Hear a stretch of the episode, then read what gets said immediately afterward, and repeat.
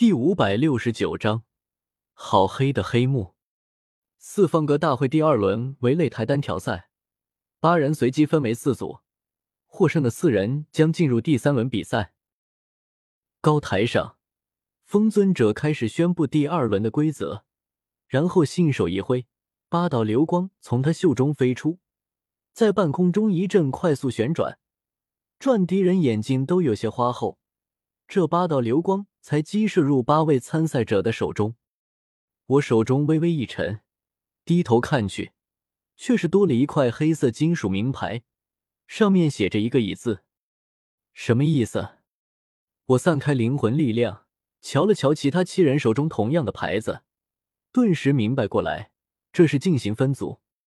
和我同样拿到“乙”字牌的是一个蓝袍青年，修为在七星斗皇左右。也是极为不错了。然而此刻看来，见下一轮的对手是我，脸色顿时一阵苍白。穆青鸾拿到的是甲，紫妍是丙，韩雪是丁，我们四人就没有一个冲突的。我抬头看了眼风尊者，只见这老家伙一本正经的宣布道：“其余参赛者退下擂台，抽到甲字牌的参赛者入场，开始比赛。”顿时我一阵无语，这他妈也叫随机分组？分明是暗箱操作，而且是赤果果的暗箱操作，没有一丝遮掩。这种充满黑幕的比赛，根本不需要多说。穆青鸾、紫妍，我三人打下来，轻松无比的击败了对手。倒是韩雪那里，他的对手是一名八星斗皇，输了。接着是第三轮。同样是擂台单挑，穆青鸾对那个八星斗皇，我对上了紫妍，在承诺晚上带他去吃一顿好的后，紫妍很痛快的选择认输，让我顺利晋升决赛。穆青鸾自然也击败了那个八星斗皇，与我一同进入决赛。两人站在擂台两侧，遥遥对峙着。广场上，上万观众一片寂静，静静等待着决赛的开始。这可是四方阁大会的决赛，必定是一场龙争虎斗，精彩纷呈，足够让许多低阶斗者回味许多年。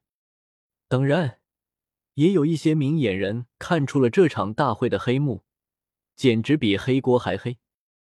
比如那穆青鸾，一路进入决赛，却是连一个像样的对手都没有遇到，一看就是风尊者故意安排的，哪像我。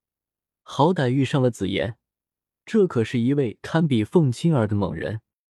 只是令许多观众想不到的是，此刻擂台上的对话，竟然是如此的诡异。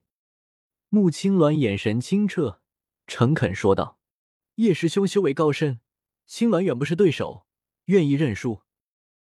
要不还是我认输吧。”我瞥了眼高台上的风尊者，心中有些没底。风尊者还在看着呢，你要是认输了，回头说不定他会打我。你赢了比赛，只要把奖励的那枚清风明月丹给我就好。啊！穆青鸾谈口微张，有些不知所措。叶师兄，这四方阁大会也算是中州一顶一的盛事，只要师兄在大会夺冠，定能名扬天下。如此荣耀，青鸾岂能窃取？问题是我不想要荣耀啊！而且早在三年前挑了风雷北阁山门后，我就已经名扬天下了。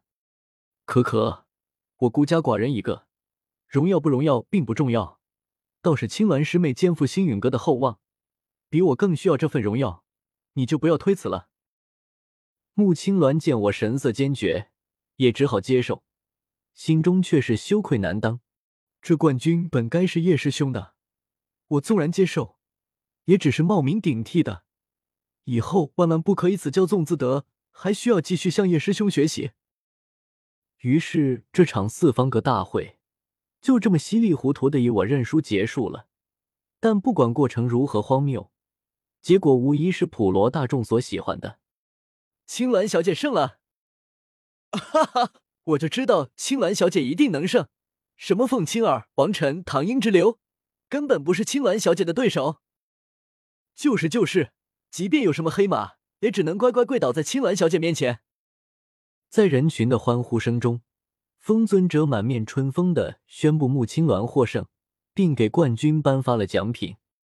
大会结束，吃瓜的人群渐渐散去，脸上还带着红光，激动的与同伴诉说着大会上的龙争虎斗，尤其是凤青儿衣裙被紫妍打烂后露出的肌肤究竟有多白。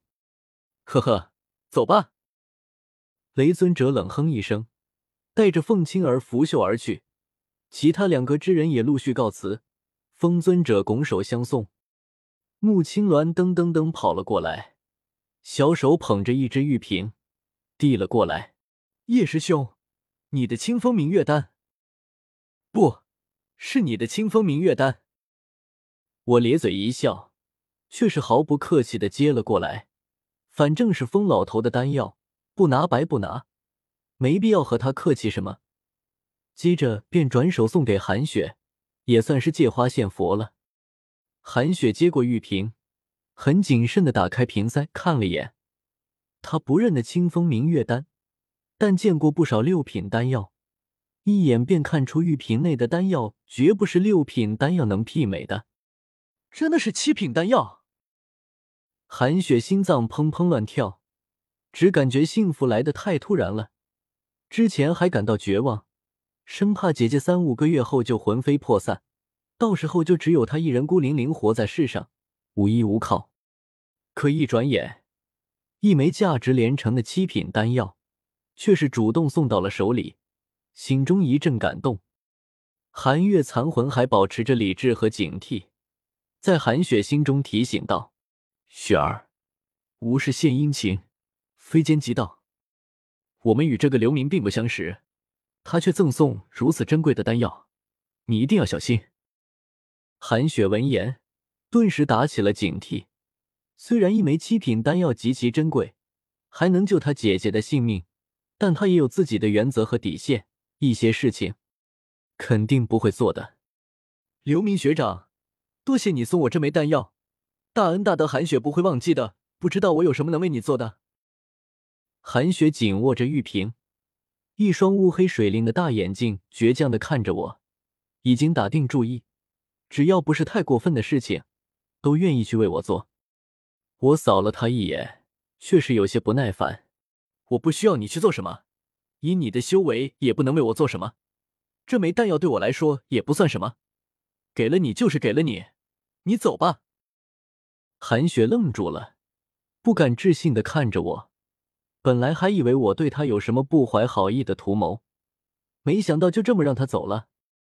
之前没有任何多问，直接替他取得丹药，然后没有任何索取的，直接将丹药送给他。除了姐姐和已经死去的父亲，从来没有人对她这么好过。小姑娘眼睛瞬间就红了，感动的一塌糊涂。姐姐，这个学长真好，我该怎么办？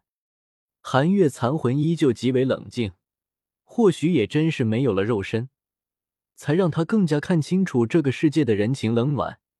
你以前认识他吗？不认识，我也不认识。